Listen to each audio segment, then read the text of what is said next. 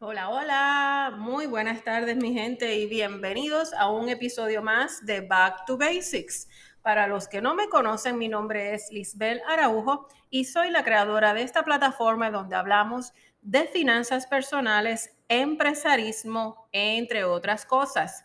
Espero que la hayan pasado espectacular en el día de San Valentín, ya sea en pareja, con amistades o contigo mismo pues también tenemos que darnos cariño a nosotros, ¿verdad? Y como hemos hablado durante este mes, vamos a estar hablando sobre temas de finanzas en pareja. Y en el día de hoy es un tema bien importante porque es qué cosas nosotros tenemos que tomar en consideración cuando decidimos comprar nuestra casa, nuestro apartamento, nuestro hogar. Esta es una de las decisiones más importantes que nosotros vamos a tomar. Además que probablemente una de las compras más grandes que nosotros vayamos a hacer en nuestra vida. Así que es una decisión que no se debe de tomar a la ligera y es una decisión que es a largo plazo y tienes, deberías estar bastante claro de comprar. ¿A qué me refiero? Pues si tienes planes de mudarte de ciudad, mudarte de país, pues Obviamente comprar una casa no es la mejor opción. Así que esto es cuando ya pues quieres quedarte, mantenerte en un lugar en específico.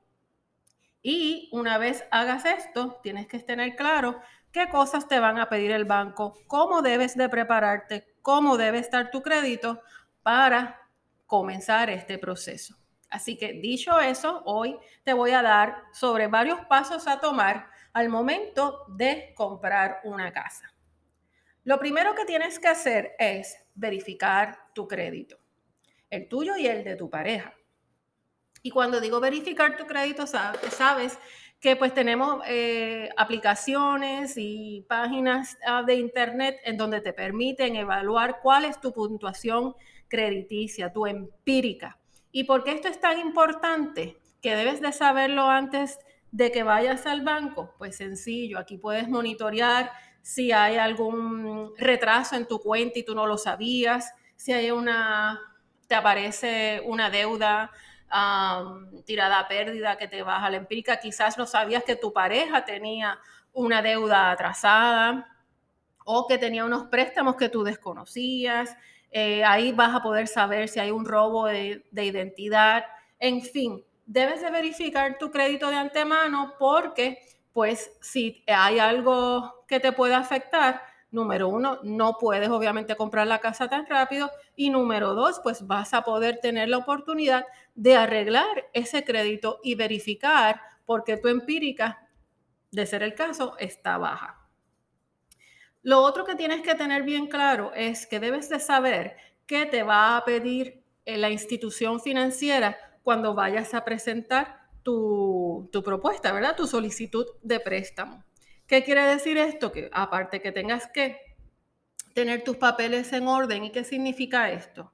Tienes que tener tus planillas, mínimo dos años de planilla, tanto tuyas como de tu pareja.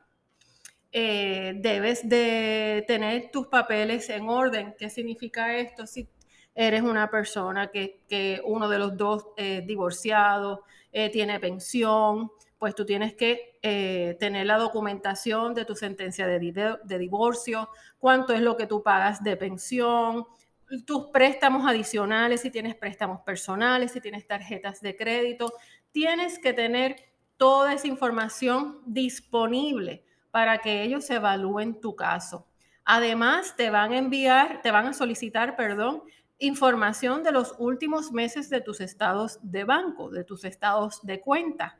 ¿Por qué? Porque van a monitorear en efecto lo que tú recibes mensual, eh, eh, tus pagos, si tú estás ahora mismo pues pagando renta, que vean cómo tú eres con tu dinero, cómo tú lo manejas, porque recuerden que esto es una inversión grande y el banco se tiene que asegurar o la institución financiera que tú le vas a pagar eh, el préstamo hipotecario.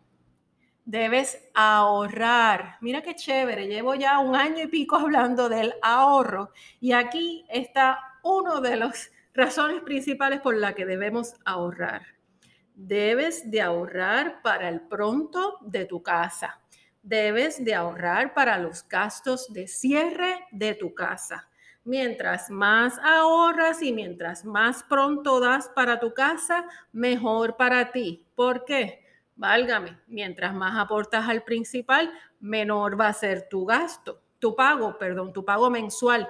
Mientras más aportas al pronto de tu casa, el interés va a ser más atractivo para ti. Así que hay razones bien válidas para que tú puedas ahorrar para el pronto de tu casa. ¿Qué significa esto?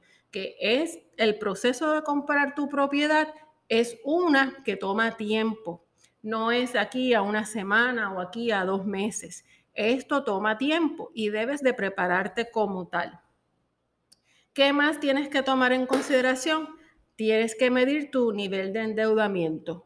Vamos a decir que hoy tomaste la decisión con tu pareja o tú solo de comprar una propiedad, excelente. Pero verifica cuántas tarjetas tienes de crédito, cuán elevadas o cuán bajas estás en balance y verifica si tienes préstamos personales. A la medida que puedas reducir estas deudas al máximo, te van a ayudar y tendrás más probabilidades para que el banco te financie la casa o el apartamento. Esto es bien importante. Recuerda, como hemos hablado en episodios anteriores, tu nivel de endeudamiento o tus tarjetas. No necesitamos tener tantas tarjetas. Eh, no debemos de tener las tarjetas trepadas, debemos de tenerlas a un nivel de utilización de no más del 30%. La institución financiera te puede hasta exigir de que elimines tarjetas de créditos antes del proceso de comprar la casa. ¿Por qué, mi gente? Sencillo. Si tú tienes muchas tarjetas de crédito, las tienes la capacidad de treparlas, de coger ese dinero comprando en lo que sea y te conviertes en un riesgo para la institución financiera. ¿Por qué? Porque vas a tener muchos pagos mensuales que, que dar a, a bancos, a tarjetas de crédito y te conviertes en un riesgo de no tener la capacidad de pagar tu hipoteca. Así que si tú eres una persona que quieres comprar la casa, pero tienes varios financiamientos, antes de estar haciendo shopping de casa, baja esas deudas. Bien importante. Y por último, óyeme, todos queremos una casa frente a la playa con un deck, eh, este, con, qué sé yo, la casa de un sueño.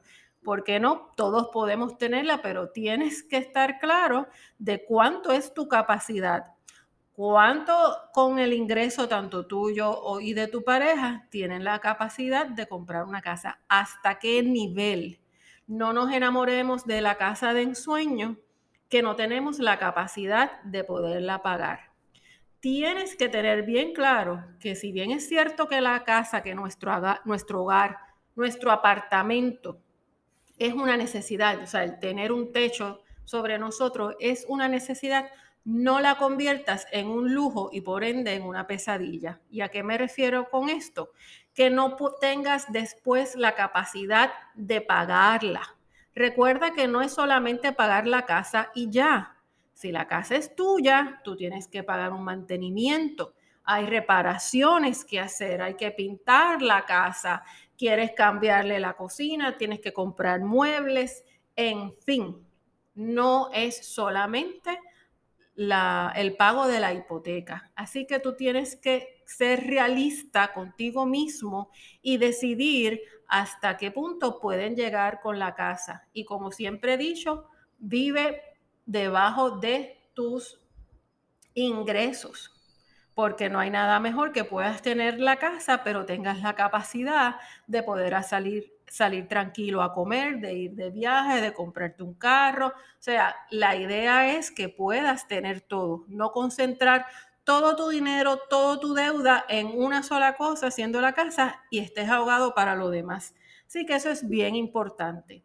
Por otro lado, yo te recomiendo que si ya tú has hecho el ejercicio de verificar el crédito, ya has ido poco a poco ahorrando, debes de pedir un estimado de buena fe en la institución financiera. ¿Y qué significa un estimado de buena fe? Es que tú haces el ejercicio como prueba con el banco y le dices, mira, yo tengo esta cantidad de ingresos, mi esposa eh, o esposo tiene esta otra cantidad de ingresos, llevamos X años trabajando en estas compañías, entiéndase que llevas por lo menos dos años de planilla con un ingreso estable. Estas son mis deudas, etcétera. ¿Cuánto es lo máximo que tú me prestas para yo comprar una casa?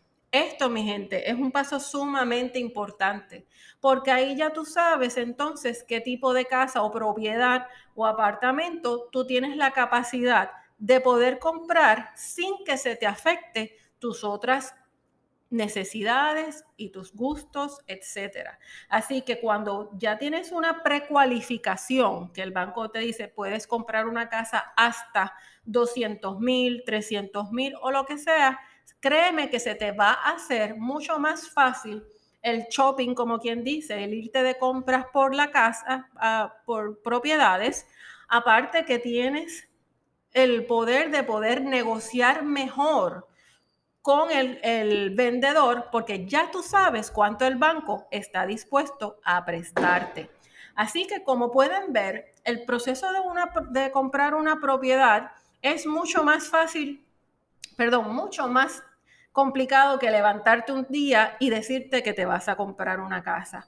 Haz las cosas bien, ahorra y ten un buen fondo de, ahorro para ese pronto de la casa porque si bien es cierto que esta es una decisión bien importante y puede ser costosa, si lo haces organizado, lo haces poco a poco y con disciplina, pues no va a ser necesariamente tan costoso. Así que mi gente, les deseo mucho éxito en el shopping de la casa, hagan las cosas bien. Cuando se hacen bien, salimos mejor, mi gente, porque recuerden que los errores se pagan con dinero. Así que eh, nada, dicho esto, happy shopping, pásenla bien y se me cuidan. Recuerden suscribirte a nuestro podcast, dale like, share. Recuerda que estamos en Apple Podcast, en Spotify, Google Podcast, entre otros. Y comparte nuestra página Back to Basics PR, tanto en Instagram como en Facebook, para que otros se beneficien de nuestros tips. Así que esto es todo por hoy. Cuídense. Chao.